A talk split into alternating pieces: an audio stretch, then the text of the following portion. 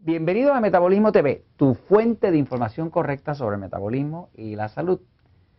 Incompatibilidad de alimentos, alimentos que no son compatibles. Yo soy Frank Suárez, especialista en obesidad y metabolismo. Bueno, vamos a tomar este tema, algunas personas nos han preguntado en Metabolismo TV sobre la incompatibilidad de alimentos, o sea, alimentos que como que no mezclan bien o que no se deben comer todos al mismo tiempo. Estos son eh, temas que son de aspectos observables, cosas que se pueden observar. Voy a ir un momentito a la pizarra para explicarlo un poquitito. Esto se explica algo en el libro El Poder del Metabolismo. Se está hablando de, pues, de tratar de no mezclar ciertos tipos de alimentos, como decir carne y frutas, ¿no? O lácteos y frutas, ¿no? Pero hay una razón para ello, fíjese. Eh, cuando nosotros ingerimos alimentos, pues aquí está el estómago, ¿verdad? Y detrás del estómago está este órgano que se llama el páncreas. Este órgano, el páncreas, es un órgano bien importante, es una glándula bien importante. Eh, y es una glándula bien importante porque es una glándula que produce insulina, ¿verdad? que es la hormona que nos permite utilizar los alimentos, los nutrientes, ya sea que sea grasa, aminoácido, proteína, glucosa, lo que sea, se utiliza a través de la insulina. ¿no? Así que la insulina es lo que permite, eh, en algunas ocasiones yo le llamo como el carrito de carga del cuerpo, ¿no? el carrito de compra. Como cuando usted va al supermercado y va echando cosas ahí, alimentos, ¿no? Pues la insulina es como si fuera el carrito de compra del cuerpo. Ahí recoge todo lo que hay que las células pudieran utilizar. Eso lo produce el páncreas. Ahora, el páncreas también produce enzimas. Son enzimas digestivas. Eh, por ejemplo, aquí se producen unas enzimas como decir pancreatín, pancrelipase, pepsina y demás, que son enzimas para romper las proteínas. Eh, el páncreas también produce enzimas para romper las grasas y los aceites.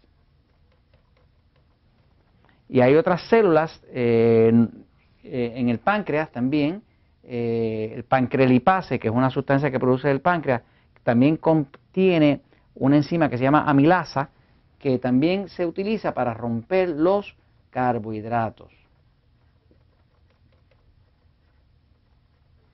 Fíjese que si, si usted se come un pedazo de carne, ¿verdad?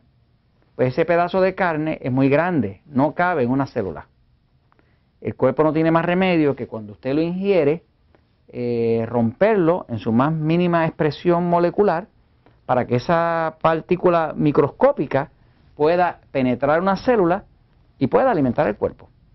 Eso ocurre, ese, ese rompimiento de moléculas grandes hacia moléculas microscópicas y átomos microscópicos, ocurre con la ayuda de las enzimas. Hay enzimas que rompen las moléculas de proteína las, otras de las moléculas de grasa y otras moléculas de carbohidratos.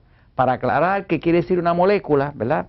Por si alguien no sabe lo que es, pues si yo tomo este átomo eh, y este otro átomo, y este otro átomo, y este otro átomo, y este otro átomo, y este otro átomo, ahora tengo una molécula. En otras palabras, que si yo tomo varios átomos, que es la expresión más pequeña de la materia, y los uno, pues creo una molécula. Así que como estamos hablando, por ejemplo, la molécula bien conocida, la molécula del agua, que es H2O, ¿verdad? Pues es así.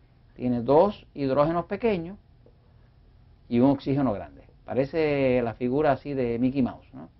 del ratón Miguelito. Así que eso sería el agua, ¿no? Eh, el agua tiene dos átomos de hidrógeno y uno de oxígeno. Y eso es, eso es una molécula de agua, ¿no?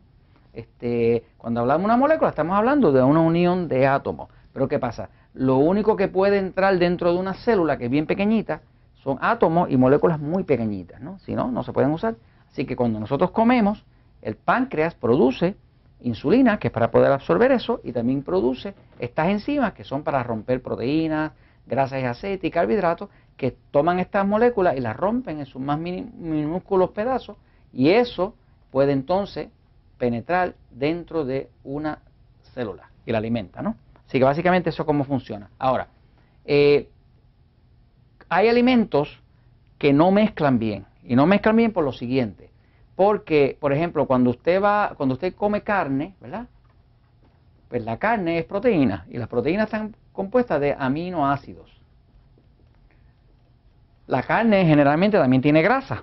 Así que usted está comiendo carne que tiene aminoácidos y tiene grasa.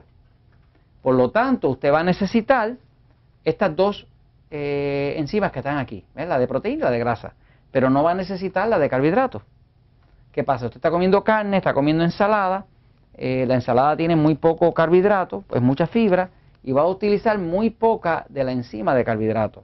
Y el cuerpo también, cuando usted come carne, el cuerpo produce otra sustancia en la pared del estómago que se llama ácido hidroclórico. Es un ácido bien fuerte que se dice que puede comerse hasta un, clavo de acero, lo puede hacer polvo, ¿no? Y eso se produce aquí dentro. Por eso es que podemos comer un pedazo de carne de cerdo, un chicharrón de cerdo, algo duro, grasoso, eh, ese ácido lo rompe, ¿no? Porque es una cosa bien eficiente, ¿no? Ahora, ¿qué pasa? Que cuando usted come carne y esa carne entra aquí, pues el cuerpo produce ácido, produce estas enzimas para proteína y para grasa y, se lo tira todo encima para tratar de, romperlo en su parte molecular. Si echa una fruta, y vamos a decir que echa una manzana, la manzana lo que tiene es fructosa, que es azúcar. Y es un azúcar bien rápida para, para, para digerirse. No es como la carne que tarda rato, ni la grasa que tarda rato. Usted mezcla fruta con carne, lo pone acá adentro y se forma un sal para afuera. Por eso hay personas que comen carne, comen lácteos, lo mezclan con, con fruta y de momento tienen gases, repiten la comida, eh, tienen malos olores y demás, porque estas cosas no mezclan bien, hay incompatibilidad, porque unas utilizan un tipo de digestión que, toma mucho rato, como la carne, eh, vegetales y demás, y otra, eh, como la fruta, se pasan rápido y el ácido las descompone y las vuelve ácido láctico, todas esas cosas. Así que definitivamente usted puede observar que hay ciertos alimentos como que no mezclan bien. Yo nunca recomiendo, en el libro de de Metabolismo tampoco recomiendo que una persona mezcle eh, carnes o lácteos con un montón de fruta. Eso no quiere decir que usted no se comió una buena comida, y se puede comer un pequeño postre de fruta, ¿me sigue? Pero si usted trata de balancear esas dos cosas, va a encontrar como que no son muy compatibles. Sí, es verdad, hay alimentos que son incompatibles porque utilizan distintas partes del sistema digestivo. Y esto se lo comentamos porque la verdad siempre triunfa.